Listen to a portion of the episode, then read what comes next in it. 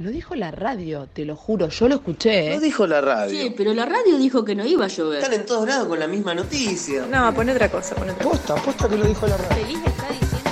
Porque la radio se escucha en fragmentos, de a ratitos, en pedazos, un poco ahora y otro poco después. Esto que hacemos son pedazos de radio, que así juntitos y amontonados hacen un gran pedazo de radio. Si querés, quédate y escuchalo de a ratos o de corrido. Las opiniones, las noticias, la música, las bromas.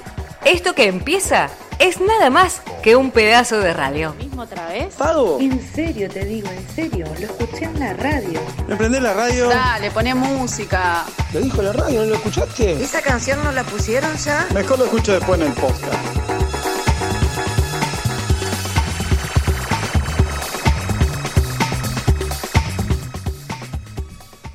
Hola, hola.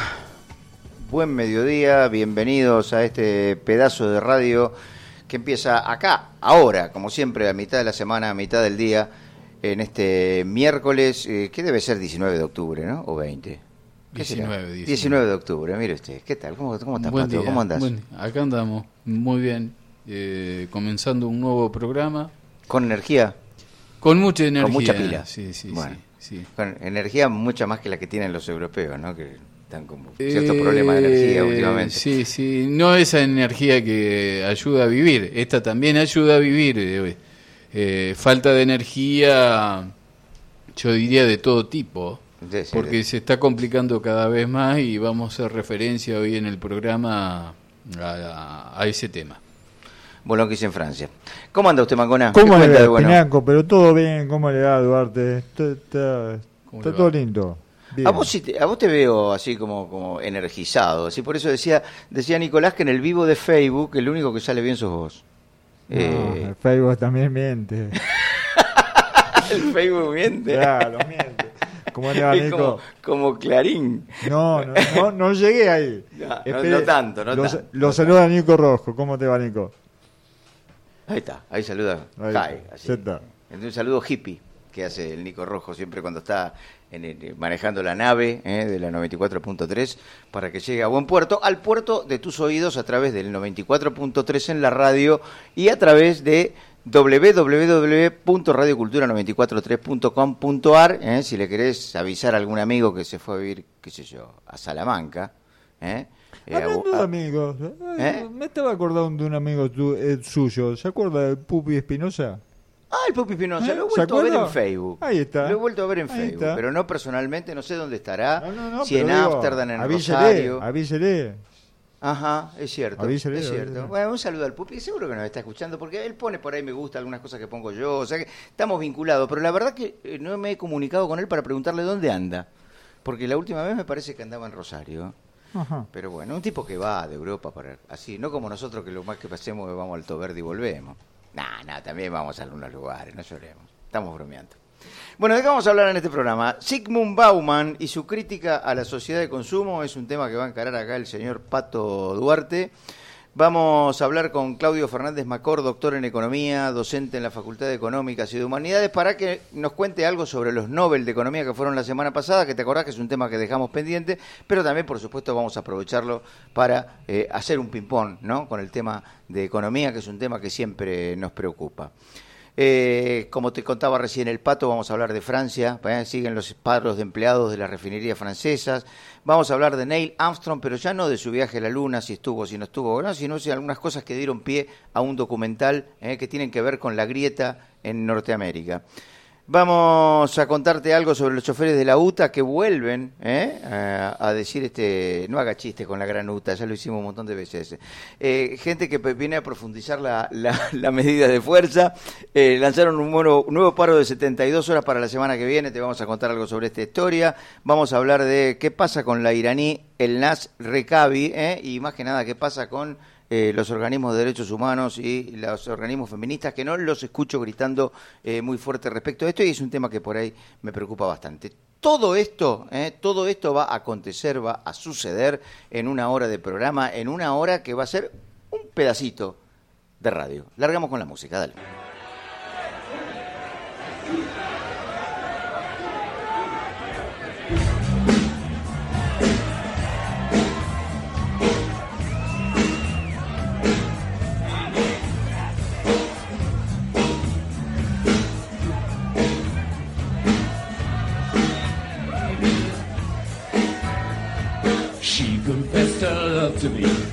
She vanished on the breeze.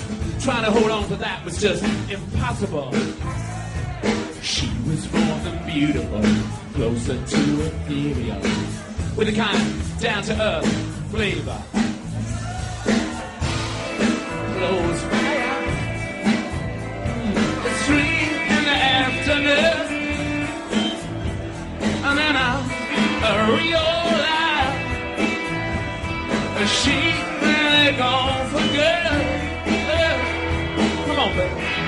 Anybody sing my baby? Anybody sing her around? If I could just close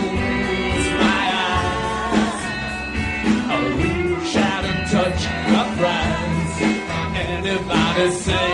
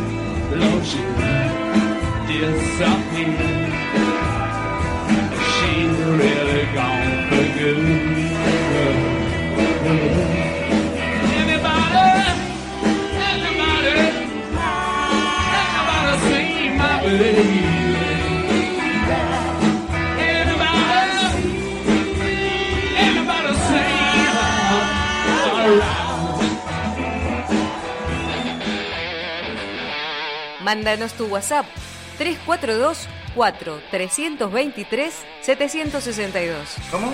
4 323 762. Qué linda la primavera.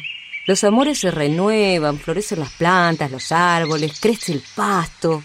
Uy, el pasto, tengo que cortarlo. Vení a Maere y elegí el modelo de cortadora de césped que más te conviene, con la mejor financiación y servicio mecánico postventa. Maere, Pedro Vitori 3575.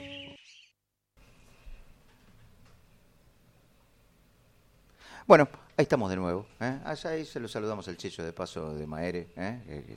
que, que volvió la, la publicidad a este programa que se llama Pedazo de Radio y a la 94.3. Eh, bueno, pero no vamos a hablar de cortadores de pasto ahora, ¿no es cierto? Vamos a hablar de un señor que se llama Sigmund Bauman. Sí, sí, no, no cortaba el pasto. No, No precisamente. tengo Bueno, no sabés el tipo que hacía Esa información al respecto de Bauman.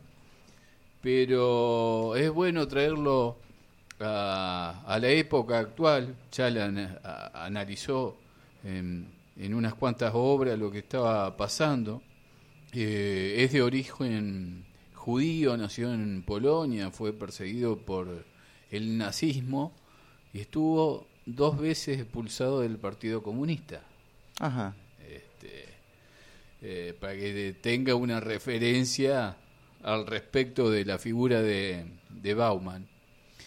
Eh, ¿Sabe- sabe- ¿Se sabe por qué? ¿Conoces la y historia? de- eh, en la época de Stalin lo... Sí, no, no había muchas, no era, no era necesario muchas razones. Bueno, una de las obras de, de Bauman hace referencia a la moderni- eh, modernidad y al holocausto y hace referencia a la figura de Stalin y también los asesinatos, que no solo del nazismo. Este, una de las principales obras de este pensador y multidisciplinario, porque fue también escritor, incursionó en la literatura, eh, se llama Modernidad Líquida. Eh, hace un análisis de, de la época actual que la estamos viviendo, porque somos contemporáneos a los análisis que hizo Bauman, que pensadores como, como esto, hay que decirlo, eh, él falleció en el 2017, quedan muy pocos, queda Noam Chomsky, que son lúcidos, que pueden decir, eh, mirá lo, lo que estamos viviendo o cómo está viviendo la sociedad a nivel mundial. Bueno, y te decía, hacer referencia a la modernidad líquida, donde dice todas las instituciones que constituyeron la modernidad eh, se disuelven, ya, ya no, no existen, no tienen razón de ser.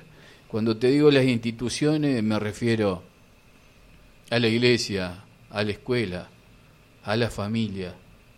¿eh? Bueno, eh, vos me podés decir el ejército, bueno, y los poder- poderes constituidos como el poder ejecutivo, el poder eh, judicial. Son instituciones que hicieron las bases de la modernidad. Y dice, esas instituciones como la conocimos eran sólidas, había un orden. En la actualidad todo fluye.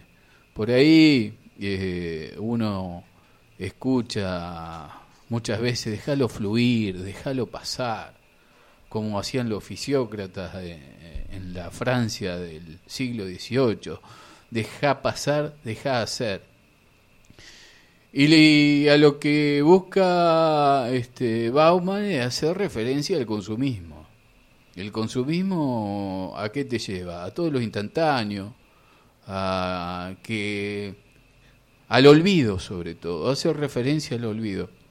A lo que vos compraste hoy ya te olvidaste y querés comprar y así una, una rueda alocada que es la trampa, dice, que, pone la, la, la sociedad del consumo para que estemos dando vuelta en esa lógica. Y esa lógica, dice, son eh, donde no hay orden, es la lógica de- de tenerte atrapado y no tener elección. Y, y otra de las cosas importantes que, que dice Bauman al respecto de, de la sociedad, de la modernidad, este, es que todo precario. O sea, el deseo busca deseo. Y esto lo, lo- Y nunca se satisface. Claro, la insatisfacción es, una, es algo, un valor eh, que está ahí para que la gente siga buscando y creyendo que va a ser feliz consumiendo. Y yo por ahí, cuando hago referencia en las clases de comunicación a, a Bauman, eh, vos sos feliz comprándote algunas zapatillas de marca. ¿Encontraste la felicidad?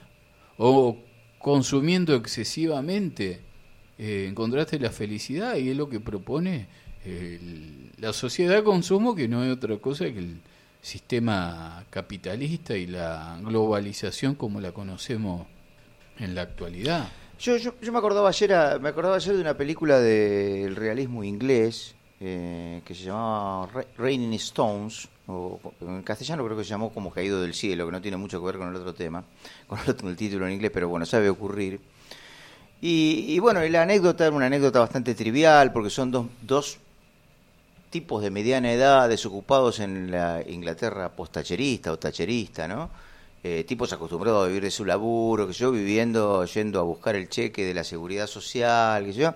Y uno quiere eh, comprar la anécdota muy trivial, porque uno la nena cumple 15 años y él le quiere comprar un vestido que sale muy caro y para eso se mete con un eh, prestamista, que yo. Bueno, pero en todas estas películas del realismo inglés eh, juega esa historia de los obreros que antes tenían instituciones yendo a hablar con sus instituciones, ¿no? Y sus instituciones están como desvencijadas, ¿no? Él va a hablar continuamente con el líder del Partido Laborista, que vendría a ser una especie de peronismo inglés, una especie, digamos, entre comillas, y va a hablar con el, cura, con el sacerdote, eh, que también están bastante eh, perdidos, tanto el líder laborista, eh, ya sin esa cobertura de lo que eran los aparatos de masas, ¿no? incluida la propia iglesia eh, durante la posguerra. Y me, me parece que tiene mucho que ver eso con, con el análisis que hace Bauman, ¿no? el problema de cómo ah, cambió la base productiva, la forma de producir, ¿no? O sea, eh, ¿qué necesitaba el capitalismo antes? Antes necesitaba productores que hasta el final de sus La días escuela. estuvieran La La escuela, la escuela, es la escuela institución. es lo más desafinado que hay con la etapa actual. Y, y la, la falta de respeto a los docentes en la, en la escuela está eh, a las claras. Es una, una institución que está en crisis, eh, producto que eh, surge la escuela a partir de, de una idea de sistema, de sistema productivo, de la necesidad de que emerjan ahí eh, administradores, técnicos, para satisfacer la, la necesidad de la división del trabajo a nivel mundial. Ahora, Leo, te- te- tengo una pregunta. Si, si- si viviera si viviera mi vieja, tendría tendrías un oyente. Cuando vos decís consumismo, y hablemos, hablemos de la escuela, el tema de cantina. Mi hija me decía, ¿por qué déjense de joder, textuales palabras, con ese juguito? Y la cantina no le da, no le da el- el- la naranja exprimida. Ahora, está bueno el análisis que hacer. ¿Cuánto tiempo puede llegar, si es, si es que alguien, alguien toma esa idea para cambiar todo eso? Porque lo del consumismo es de año, ¿cómo hace para cambiarlo? Sí. ¿Cuánto tiempo puede llevar? Y que la gente tenga reflexión y tenga eh, análisis crítico, que es lo que no se ve en esta época actual y no se ve en la en las escuelas todavía, eh, sobre todo. Uno ve a los chicos con los celulares, este, almorzando, no solo con, con celulares, necesitan mucho estímulo. Están los celulares, yo, yo lo veo porque doy clase, con los celulares, escuchando música, hablando con el compañero y haciendo los deberes que, que le imparte el, el profesor. Es No. una sociedad súper estimulada que lo, eh, lleva a, estas cu- cuestiones de, de- de buscar todo ya, de lo instantáneo y no, no, no a la reflexión. Yo no creo que tenga una salida reflexiva al problema. Eh, yo, la verdad que no lo he leído. Bauman no está en mi, en mi literatura de cabecera, ahora lo voy a leer porque ayer estuve mirando algo. Después que me dijiste que ibas a hablar del tema, dije, bueno, voy a por lo menos a mirar en qué anda el hombre este. Eh, puede ser.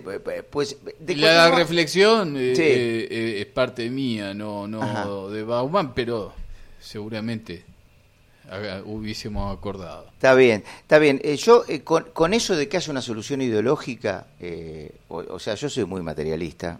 Realmente, materialista quiero decir para razonar y para pensar. Es un problema de escuelas, por ahí está mal, por ahí no hay que ser tan exageradamente así. Pero yo creo que la base productiva condicionó esto. Por ejemplo, el problema de la escuela.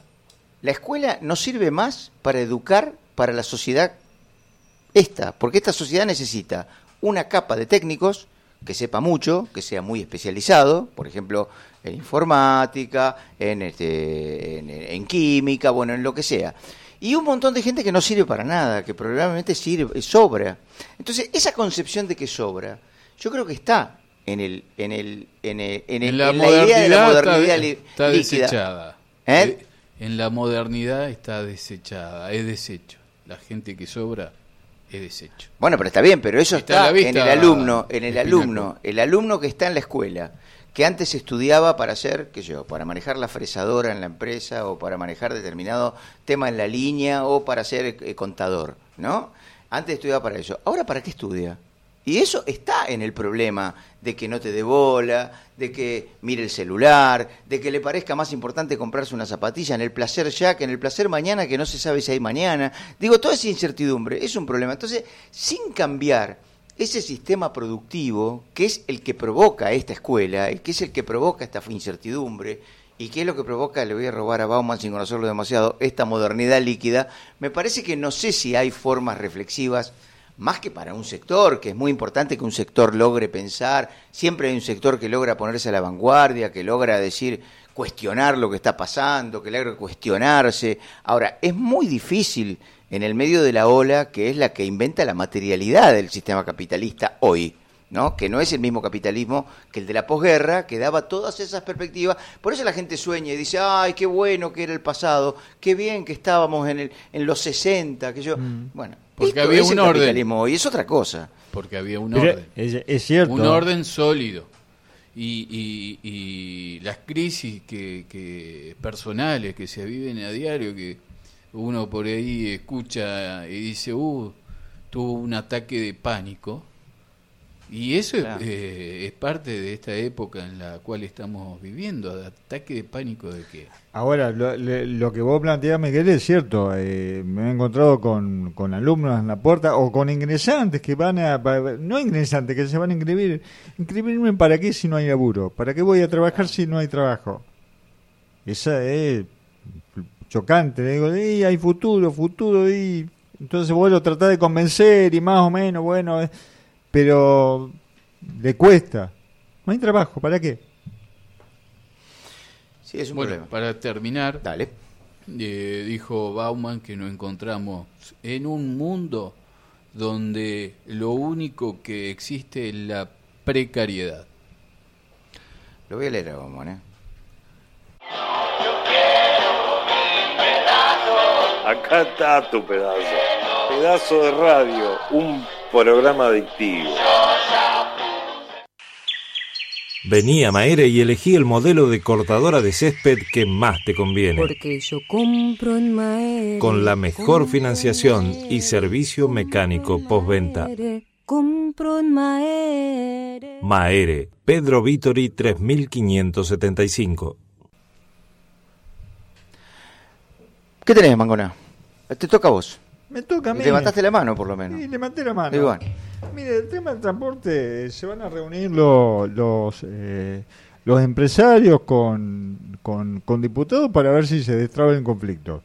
Ajá. Acá, como dije ayer, eh, como dije la semana pasada, y no cambia, no, no hay nada, está decretado un paro de 72 horas entre lunes, para el lunes, lunes, martes y miércoles.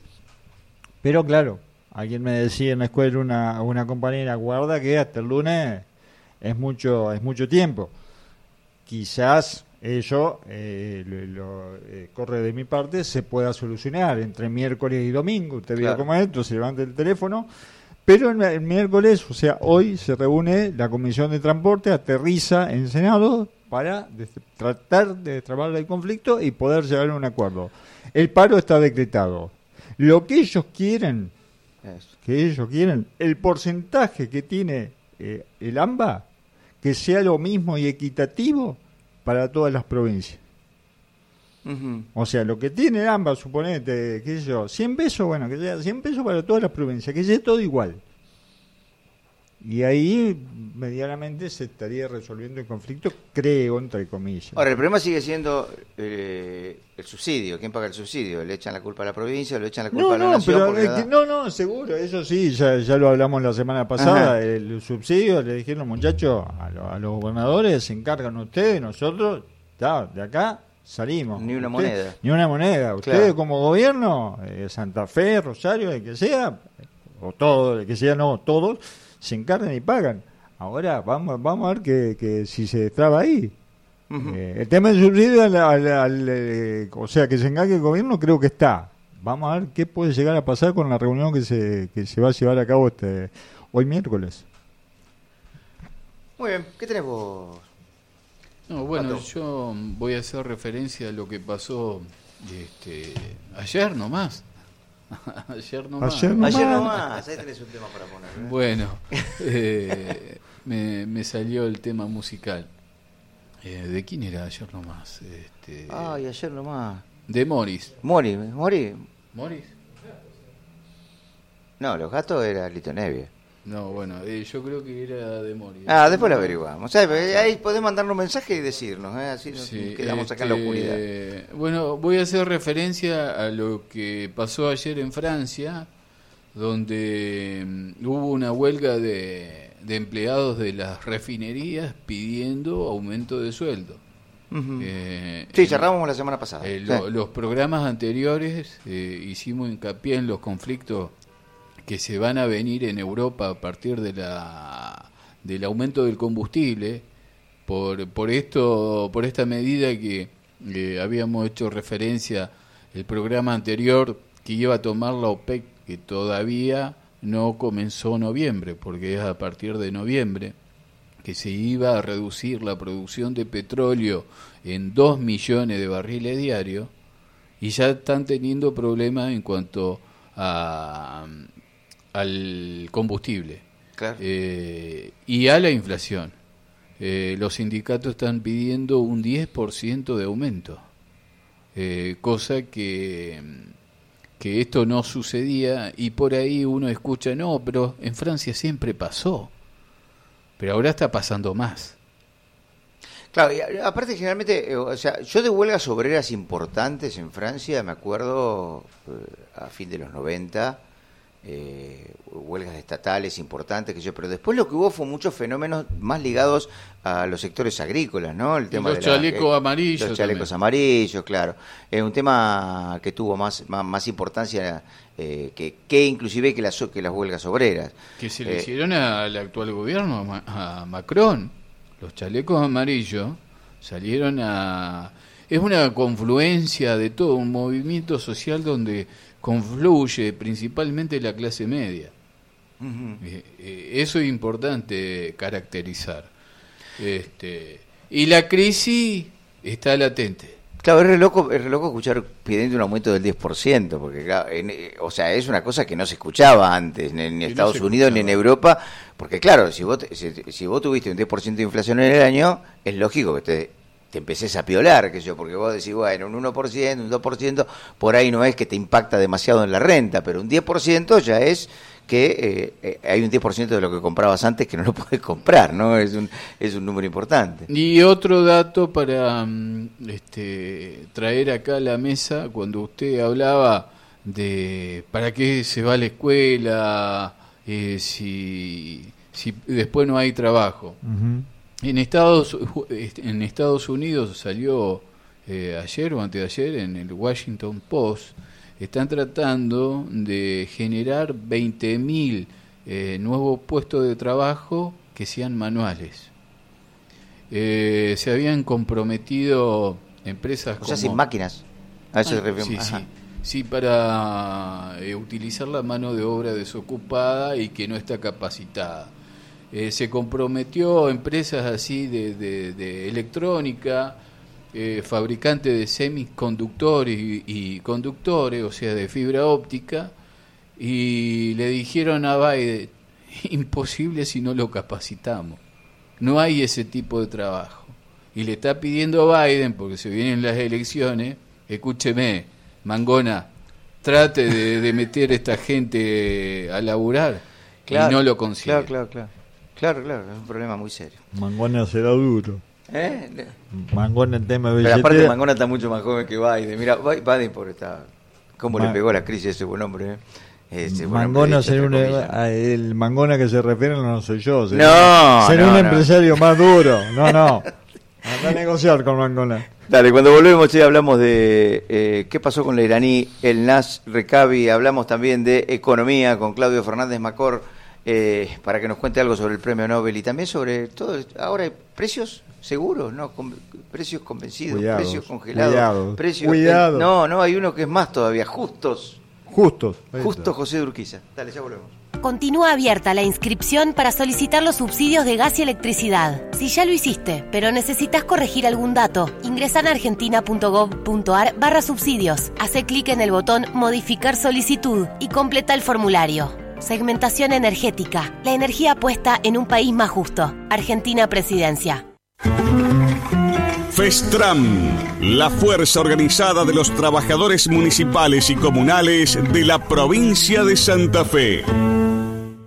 Campaña Nacional de Vacunación contra sarampión, rubiola, paperas y polio. Del 1 de octubre al 13 de noviembre, la vacuna triple viral e IPV estarán disponibles en todos los vacunatorios y hospitales del país para niños y niñas de 13 meses a 4 años inclusive. Recordá que son dosis adicionales, gratuitas y obligatorias, para que Argentina siga libre de sarampión, rubiola, paperas y polio. Activa vacunas. Más info en argentina.gov.ar barra activa vacunas. Ministerio de Salud. Argentina Presidencia.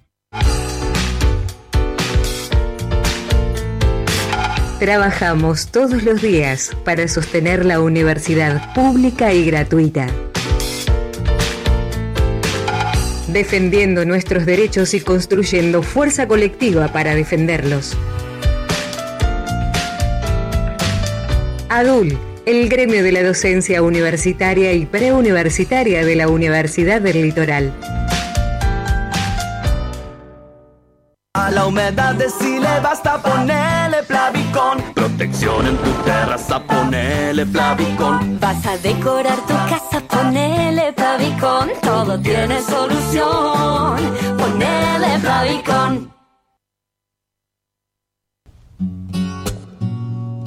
Su salud en manos de los que saben. Farmacia Figueroa Sobrero atiende todas las obras sociales y también PAMI. Envíos a domicilio. Teléfono 419-1179.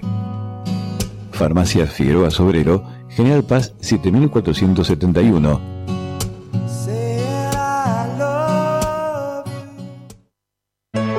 Sabemos que podés escuchar. Pero también necesitas que te escuchen. Sabemos que tu tarea no termina en el aula. Por eso nuestra lucha continúa. Sabemos que podés sola. Pero juntos podemos más. SADOP, en defensa de los derechos de los docentes privados. Qué pedazo de radio. Qué linda la primavera. Los amores se renuevan, florecen las plantas, los árboles, crece el pasto. Uy, el pasto, tengo que cortarlo. Vení a Maere y elegí el modelo de cortadora de césped que más te conviene, con la mejor financiación y servicio mecánico postventa. Maere, Pedro Vitori 3575. ATF Consulting. Proyectos de inversión. Consultoría para financiamiento. ATF Consulting. Info arroba atfconsulting.com.ar Mándanos un WhatsApp 342 4 323 762. Bueno, después, después vamos a hablar de- de- del tema de, eh, para proponerle a- al, público oyente eh, que nos manden consejos en 15 segundos. ¿eh? Después vamos a, así que vayan pensando ustedes consejos en 15 segundos, porque hoy, por ejemplo, por supuesto no le vamos a pedir al público oyente, vamos a hacer una demostración nosotros de cómo se da un consejo en 15 segundos para poder cerrar el programa con esto, que el programa, que este pedazo de radio termine con consejos de los oyentes, de cualquier A los, cosa. de- amigos, a los amigos míos, no en 3 minutos 15, no, en 15, 15 segundos. segundos. 15 segundos. 15 segundos. Esa va a ser la idea. Vos mandás un mensaje por WhatsApp con tu graba, grabás y decís, y recomendás algo, qué sé yo, este, cómo hacer una comida, eh, qué película ver, a qué lugar ir de vacaciones, qué lugar está piola para ir a hacer un picnic con los chicos, lo Pero que se te yo, ocurra. pero yo estoy en la, en la, en la, ¿cómo es? En el centro, no llega la emisora. ¿Y. ¿Cómo le Y lo escucho? escuchás en, en www.radiocultura94.3 943.com.ar. Así es, quiero hablar rápido y me confundo. Bueno, vos escuchaste hablar seguramente del Nas Rekabi, ¿eh? que es esa escaladora iraní de 33 años que participó en el campeonato asiático en Corea del Sur eh, sin usar la hijab. No sé si se dice hijab, vamos a decirle hijab, hijab o hijab, eh, que es como suena, por lo menos como se ve el texto. Bueno, es eso que tiene que cubrirse el pelo y parte del pecho, qué sé yo. Bueno, la información que hay ahora es bastante confusa porque esta chica, eh, eh, bueno, hizo ese trabajo de escalamiento sin usar la hijab. Eh, primero se dijo que llegó a Teherán, que una multitud la recibió con aplausos y con expresiones de apoyo. Después hablaron de que estaba desaparecida y de que no tenía su celular y entonces sus amigos no podían contactarla. Ahora apareció un mensaje en Instagram eh, donde ella, supuestamente ella, no sabemos si ella tiene el celular, quién tiene acceso a su Instagram. Ella cuenta que debido a un mal momento y a la llamada inesperada para que subiera a la pared, mi cubierta para la cabeza se desprendió sin darme cuenta. Y que estaba de regreso en Irán junto con el equipo según el horario preestablecido. O sea, que estaría todo bien. Todo bien si es ella realmente la que posteó este mensaje, eh, cosa que, bueno, bastante dudosa, por cierto, ¿no? Esta historia es todo bastante escabrosa, vos sabés que empezó con la muerte de una chica que se la llevó la policía de la moral, cosa que ya es bastante impresionante, que haya una policía de la moral, se la llevó presa, después se murió, aparentemente hubo eh, aprietes, hubo torturas, qué sé yo. Bueno, esto detonó toda una movilización, todo un despelote, y ahora nos enteramos de esto que pasó en el campeonato asiático en Corea del Sur. En el medio de todo esto a mí me preocupa mucho qué pasa con las feministas argentinas. ¿Eh? ¿Qué pasa, bueno, con la Cancillería argentina también? ¿Por qué esta lucha de las mujeres iraníes se ha convertido en una bandera de la derecha? Uno tiene que buscar información en Infobae. Es lamentable que Infobae, que ha sido lo más escandaloso, con posiciones contra todos los derechos de las mujeres, con posiciones contra el aborto, eh, sea, se haya este, eh, convertido en la tribuna de lo que sucede en Irán eh, que, bueno, llama la atención que no sea el Ministerio de la Mujer argentino el que salga a decir algo, ¿no? Porque yo estoy a favor de que se respeten todas las religiones, ¿no? Que el que quiera usar Shida, que lo use, me parece completamente respetable, que la mujer que quiera hacer eso lo haga, ahora que la que no quiera hacer no lo haga, ¿no? Me, me parece... Eh, que, que, que así como estoy en contra de un Estado, que haya un Estado judío, o sea, un Estado confesional, un Estado que sea de una religión, también estoy en contra de que haya un Estado musulmán, o que haya un Estado católico, o que haya un Estado mormón, qué sé yo, que haya un Estado de lo que sea.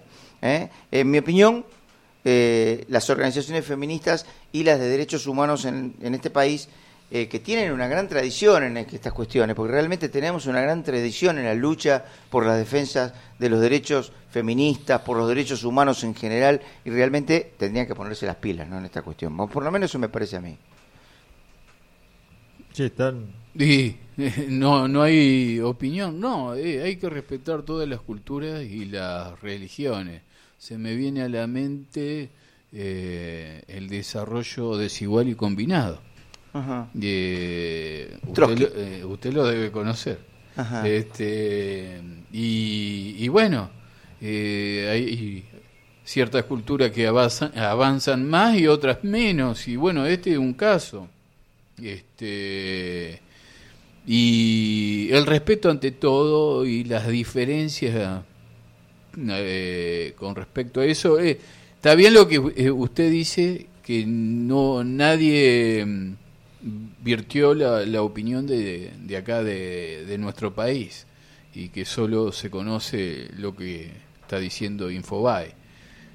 Eso sería grave, eso sería grave, de- Sí, sobre vi- todo de, de Elizabeth, de, ¿cómo- ¿cómo es que se llama? Alcorta.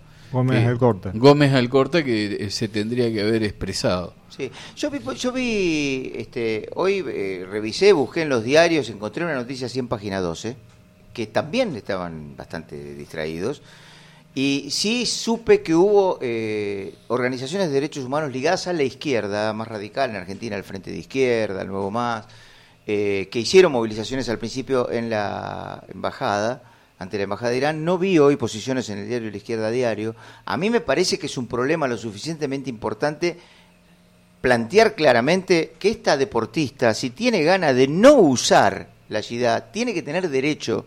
No puede ser, no, no, estamos en contra de que haya un Estado confesional. Eh, porque yo a cada rato escucho mucha gente que con justicia eh, critica el Estado confesional judío, eh, que echa a los palestinos, que los manda a guetos, que los bombardea, que es terrible. De la misma manera hay que condenar los Estados confesionales discusión ¿eh? que se va a volver muy fuerte y muy y se va a volver muy en- a nivel de la piel ahora cuando empiece el mundial en Qatar, ¿no? Va a ser un problema muy serio. Seguramente.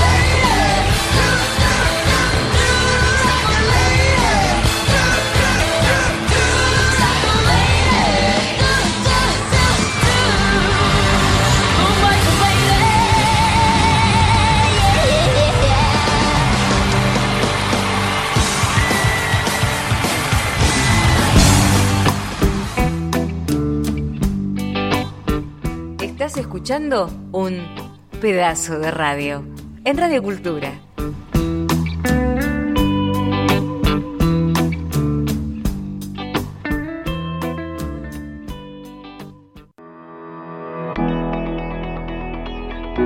ATF Consulting.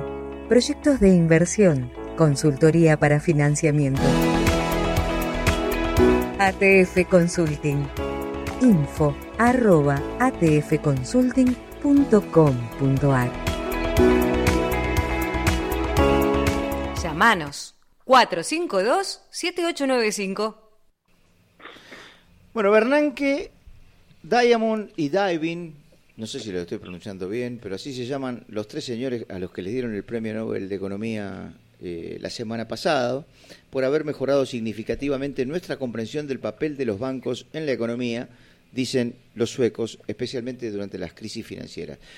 Eh, te dijimos la semana pasada que queríamos, teníamos muchas ganas de charlar esto con Claudio Fernández Macor, eh, que es este profesor eh, en, economía, en, económicas y en humanidades, acá en la Universidad Nacional del Litoral, y que es este, bueno, doctor en, economía. y lo bueno, nos vamos a dar el gusto porque lo tenemos en línea. Claudio, ¿cómo te va? Buen día. Hola Miguel, buen día, ¿cómo estás? Buen día a todos los oyentes. Bueno, estamos acá eh, pensando y justamente charlábamos recién sobre Grispan, sobre Bernard, que ¿cómo, es, cómo ves este tema de, el, de, de, los premios Nobel de Economía que se dieron la semana pasada?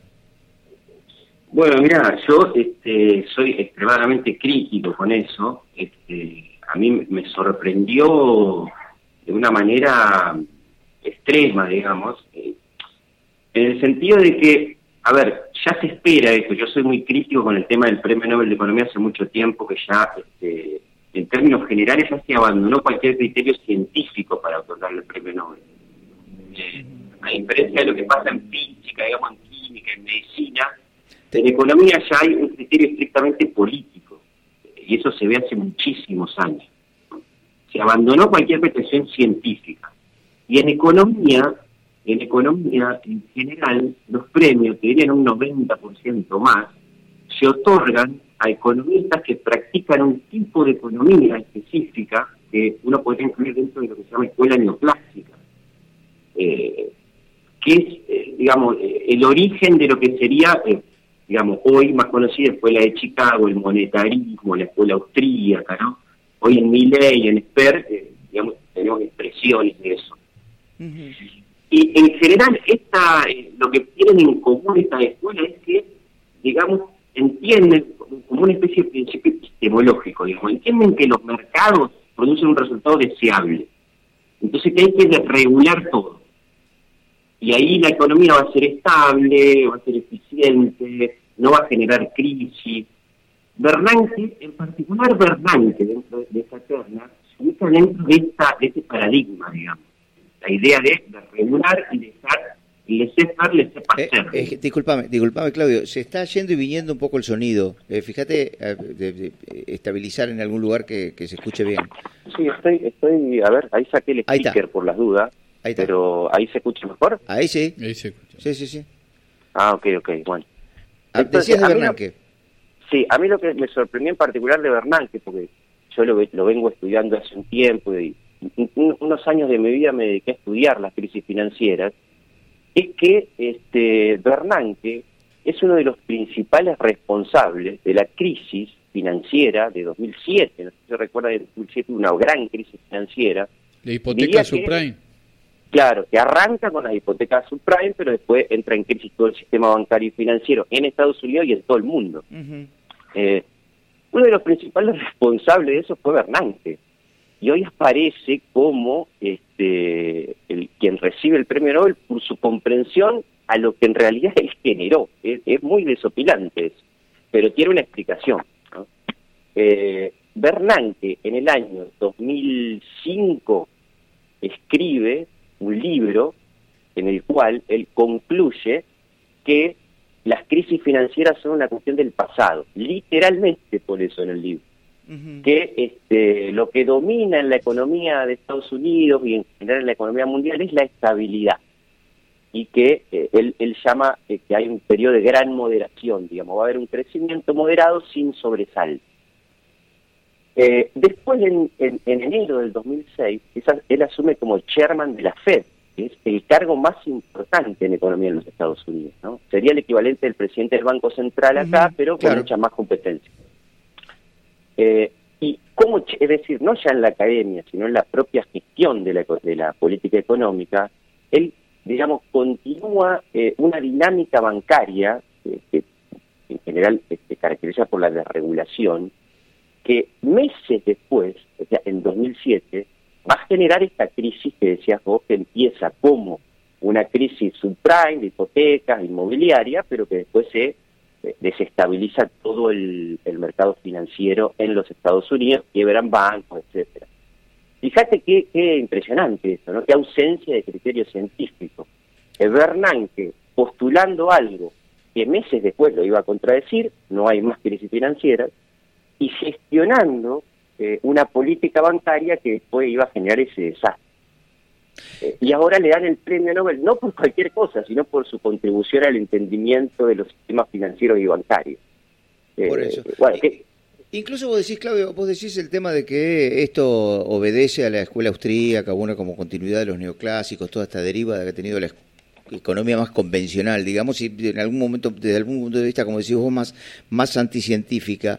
Eh, ¿qué- ¿Cómo fue el tema de los bancos? Digo, porque en los bancos parece ser al revés, digamos, parece ser desregular todo, pero sí ponerles un gran salvavidas a los bancos, porque, o sea, la crisis de 2008 fue justamente inyectar, inyectar, inyectar plata a los bancos para que no se fundieran. Sí, sí, eh, bueno, efectivamente. Mirá que, bueno, eso te dice mucho de la, de la poca capacidad explicativa que tienen estas escuelas y de cómo cuando hay que realmente gestionar la economía, muchas veces se abandonan completamente eh, los principios o los postulados que se proponen teóricamente. Pero después, después cuando eh, se está haciendo los bifes, bueno, ya no importa lo que se postulaba, ¿no? Eh, fíjate vos que Bernanke, que es, eh, digamos, un, un tipo que postulaba la idea de la desregulación, una vez él, él como ya chairman de la Fed, una vez desatada la crisis financiera, ¿no? Empiezan a quebrar algunos bancos, eh, el más importante Lehman Brothers, después, eh, bueno, Madoff, empiezan a quebrar, y el tipo abandona completamente su idea de que hay que desregular, no intervenir en los mercados, y lleva adelante un programa de intervención en la economía, en particular en el sistema financiero, sin precedentes en la economía mundial. O sea, destina como subsidio a los bancos para que no quiebren 700 mil millones de dólares. Es decir, eso es eh, un 70% más que todo el PBI argentino, de transferencias a los bancos como subsidio para que no quiebren. Eh, es decir, fíjate cómo no solamente el tipo eh, venía postulando y gestionando un tipo de economía que dio lugar a las crisis, sino que pues, una vez desatada las crisis aplicó una política que es contraria a lo que él venía postulando. Eh, Disculpa que te interrumpa, Claudio. Este, Dice que estudió, puede ser que haya estudiado la crisis del 2001 Argentina, Bernanke. Puede ser, escuché Sí. algo de eso cuando fue sucesor de Alan Greenspan, que fue otro que tuvo que ir a, a declarar lo que estaba sucediendo en el Congreso de los Estados Unidos. A- Sí. Alan Greenspan fue más honesto y dijo, este, bueno, eh, falló el sistema. Sí. Falló el, si- el, el sistema que ellos mismos construyeron. Eh, sí, eh, la crisis del 2001 en la Argentina fue muy estudiada, fue muy estudiada. Y en general, digamos, estos este grupo de autores que son parte de lo que se conoce como la, la escuela monetaria, monetarista, eh, tuvieron mucha influencia en realidad en lo que de la política que se desarrollaba en la Argentina. Y su postulado en realidad era lo que el propio ministro de Economía de ese momento, que era Caballo, estaba aplicando, que era no abandonar la convertibilidad. Pensemos que los monetaristas son fanáticos de la no emisión, es decir, hay que por sobre todo no emitir. ¿eh? Excepto para los bancos. Claro, claro, excepto cuando los bancos están en problemas, ahí sí hay que emitir. Eh, bueno, esta gente lo que postuló era que había que continuar eh, la burbuja de endeudamiento para financiar, digamos, esa, esa especie de lo que ellos llamaban emergencia temporaria, salir de esa emergencia temporaria, sosteniendo la convertibilidad a través de endeudamiento, que fue lo que hizo Caballo con el blindaje y el megacanje, ¿no? Que por supuesto no se sostuvo. Pero esto que señalaba vos, Miguel, es muy importante, porque fíjate que ¿por qué entonces le dan el premio Nobel? El tipo se gastó 700 mil millones de dólares para rescatar bancos. Eh, yo creo que ahí vemos eh, una punta de por qué le dan el premio Nobel, ¿no? Es decir, hay ahí una contribución a la reproducción Es, de un, es un amigo. yo estaba pensando que, seguramente después que gastó, después que dijo no hay que emitir nada y emitió 700 mil millones de dólares para los bancos, cuando le preguntaron por qué hizo eso, habrá dicho, y bueno, pasaron cosas como Macri, ¿no? Esa, esa frase es como que sirve para todo. Claro, claro, claro. Sí, y no solo eso, sino que fíjate que además de los 700 mil millones después, después, eh, bueno, no después, en ese mismo momento cuando se desata la crisis, duplica la base monetaria en Estados Unidos. Si un monetarista, que dupli- du- du- la base monetaria es la cantidad de dinero que hay físico, digamos la cantidad de dólares, la duplicó en cinco meses. Es decir, eh, una, una, una emisión monumental, ni siquiera en la Argentina hay tanta emisión, ¿no? Eh, eh, en cinco meses. Ese sería el produjo- M1. Claro, el M1, El sí, M1, sí, el famoso sí, sí, M1. sí. la cantidad de físico, de dinero físico. Es Claudio, nos quedaríamos a charlar mucho más tiempo, por eso nos va a terminar el programa. Así que te hago una pregunta rápida sobre la situación económica argentina hoy. Seguro que no lo podés contestar muy rápido, pero por lo menos una impresión sobre todo esto de los precios justos, sobre esto de, los, de la cantidad de dólares que están circulando, todas estas cuestiones que están pasando en el presente de la economía argentina. Eh, bueno, es muy difícil contestar rápido, pero... Seguro, eh, Mira, este, para no irme en, cuestiones que son importantes como lo, monetario, eh, lo fiscal, eh, lo que tiene que ver con la inflación, eh, yo sostengo que el problema de fondo estructural en la Argentina, que tiene como consecuencia todos esos problemas, lo, lo cambiario, lo financiero, lo fiscal, es lo productivo. En la Argentina eh, no hay un programa de desarrollo productivo, no lo hay hace muchísimo tiempo. Eh, la productividad del trabajo está estancada hace 40 años en la Argentina, se está estimado, es lo que se llama hecho estilizado, digamos, se puede discutir. Eh, ¿Qué significa que está estancada? Que cada vez nos alejamos más de eh, los mercados mundiales. Eh, mientras todos los países de su productividad del trabajo crece, productividad del trabajo es eh, lo que produce un trabajador, la riqueza que produce un trabajador, y que depende, por supuesto, de eh, la tecnología y la técnica. Claro, las Eso en la máquinas, los conocimientos, todo. Claro, y, y qué producís y en qué ramas producís también. Eso en la Argentina está estancado. Es decir, eh, por lo tanto, eh, es muy difícil que en la Argentina crezcan los salarios, no haya inflación, pueda haber déficit fiscal en determinado momento sin que produzca consecuencias, porque estamos estancados productivamente hace 40 años en la Argentina. No hay este, acumulación de capital en términos cualitativos, no se desarrollan ramas productivas nuevas. Fíjate que en la Argentina, salvo la soja, no se desarrolló absolutamente nada en los últimos 40 años. Eh, y entonces eh, somos un país cada vez más pobre. Y entonces cualquier política, ya sea vinculada con la emisión, con el déficit fiscal, tiene consecuencias negativas. Eh, y si tengo un minuto más, te digo Dale. que, eh, a ver, por supuesto que el déficit fiscal genera problemas eh, y la emisión monetaria genera problemas en una economía que no crece. Si no creces, siempre vas a tener problemas. Eh, ahora, este, el déficit fiscal hay que resolver. El tema es cómo, ¿no? Porque eh, acá van pasando gobiernos, eh, los últimos también, 40, 50 años, van pasando gobiernos, siempre algún tipo de ajuste hacen, pero siempre recae sobre el mismo sector de la población, es decir, sobre los trabajadores. Hoy que estamos viendo salarios que son cada vez este, más bajos, eh, ajuste en las prestaciones por discapacidad, en el PAMI, eh, y sin embargo, por el otro lado lo que vemos es que eh, se aprueba un régimen de promoción para las automotrices. Es decir, se, este, se pone recursos a disposición de las automotrices mientras se les pagan cada vez menos salario. Toda la industria de Tierra del Fuego, la industria de San Luis, es una industria que, es, que nos sale carísimo a los argentinos. O sea, son miles de millones de dólares que se gastan subsidiando esas industrias. También esos regímenes se, se reproducen. Entonces, eh, eh, en algún punto hay que hacer un esfuerzo, por supuesto, fiscal, Pero, eh, a ver, ese esfuerzo mínimamente tiene que ser compartido.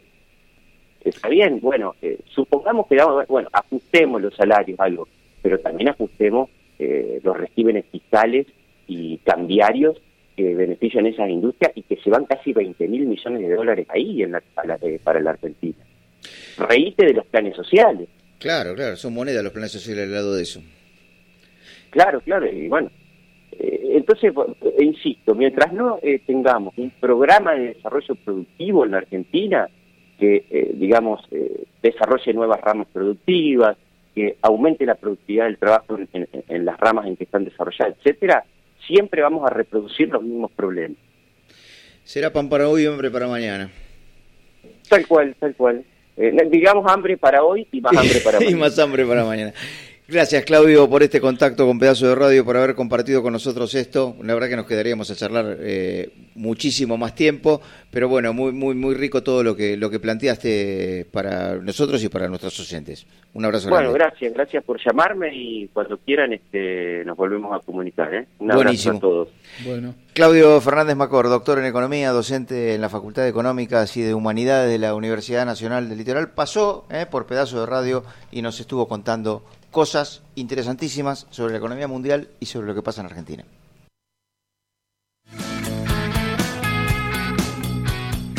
Ni trozo, ni porción, ni cacho. Pedazo de radio. Miércoles de 12 a 1. En la mitad de la semana. Al medio del día. En el 94.3 de tu dial.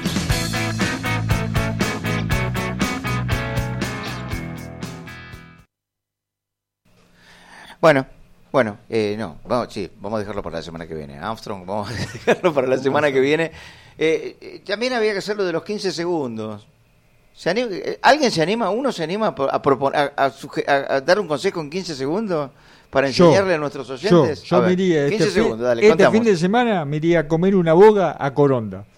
Te lo dicen tres. Chao. No, pero 3 segundos no sirve, tiene que ser 15 segundos. Porque Bueno, me hace- A ver, ¿por qué? A ver, dale, 15 segundos para por qué hay que ir a comer una boga. Me Coronda? quiero ir a Coronda a comer una boga porque he visto un hermoso paisaje.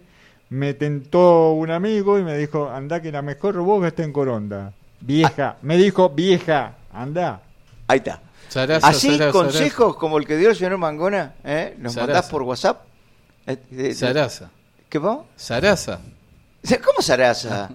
No, no, porque hay que darle, hay que ponerle cierta cierta onda. Vos tenés que ponerle cierta Usted onda. ahora- decís, che, mirá, vení. Le toca a usted, a ver, dele, Eh. dele. Eh, a ver, qué sé yo, este... eh, Ya perdiste tres. eh, no sé, porque no, sé, no, no me traje ninguno pensado. Una, vos tenés una Me película... recomiendo la película El Erizo. Eri- ¿Y así? ¿Eso? Pero Sí. en tres segundos. No, no, no, no.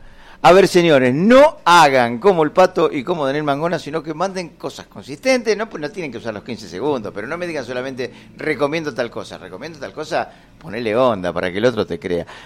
Nos vamos sin recomendarte nada. Ah, sí, te vamos a recomendar algo. Comer una boga, te recomiendo Lo comer de la una boca estuvo Ah, bueno. Bueno, después bien, con lo del paisaje y todo eso zafaste más o menos. Te voy a recomendar algo. El miércoles que viene, a la una de la tarde, poné la 94.3 y vas a escuchar otra edición de este programa que se llama Pedazo de Radio. Me sobraron como cuatro segundos.